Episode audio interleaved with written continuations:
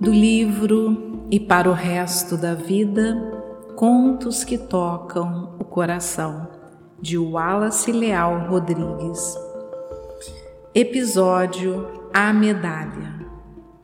Quando menino, ganhei uma medalha na escola como prêmio ao aluno que sabia ler melhor. Sentia-me feliz e estufei de orgulho. Quando a aula terminou, voltei para casa correndo e entrei na cozinha como um furacão. A velha empregada, que estava conosco havia muitos anos, ocupava-se no fogão. Sem nada comentar, fui direto a ela dizendo-lhe: Aposto que sei ler melhor do que você. E estendi-lhe o meu livro de leitura. Ela interrompeu o seu trabalho e tomou o volume. Examinando cuidadosamente as páginas, terminou por gaguejar. Bem, meu filho, eu. eu não sei ler. Fiquei atônito. Sabia que papai estava em seu escritório aquela hora e voei para lá.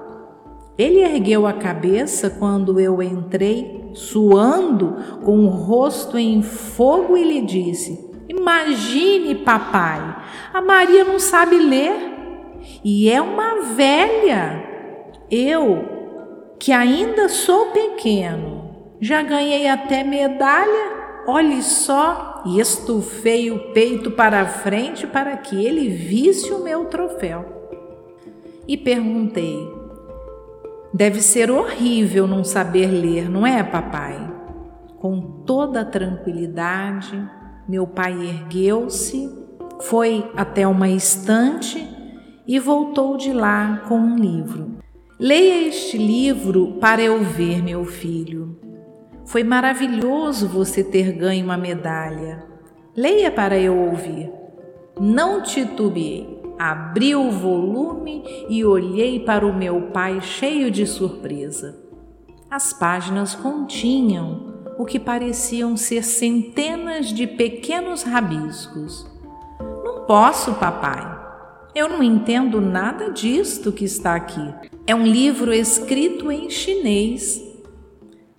Imediatamente me lembrei do que fizera a Maria e me senti envergonhado.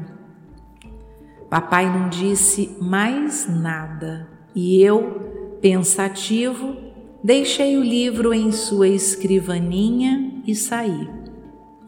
Até agora, toda vez que me sinto tentado a jactar-me por qualquer coisa que tenha feito, lembro-me do quanto ainda me falta aprender e digo de mim para comigo não se esqueça que você não sabe ler chinês.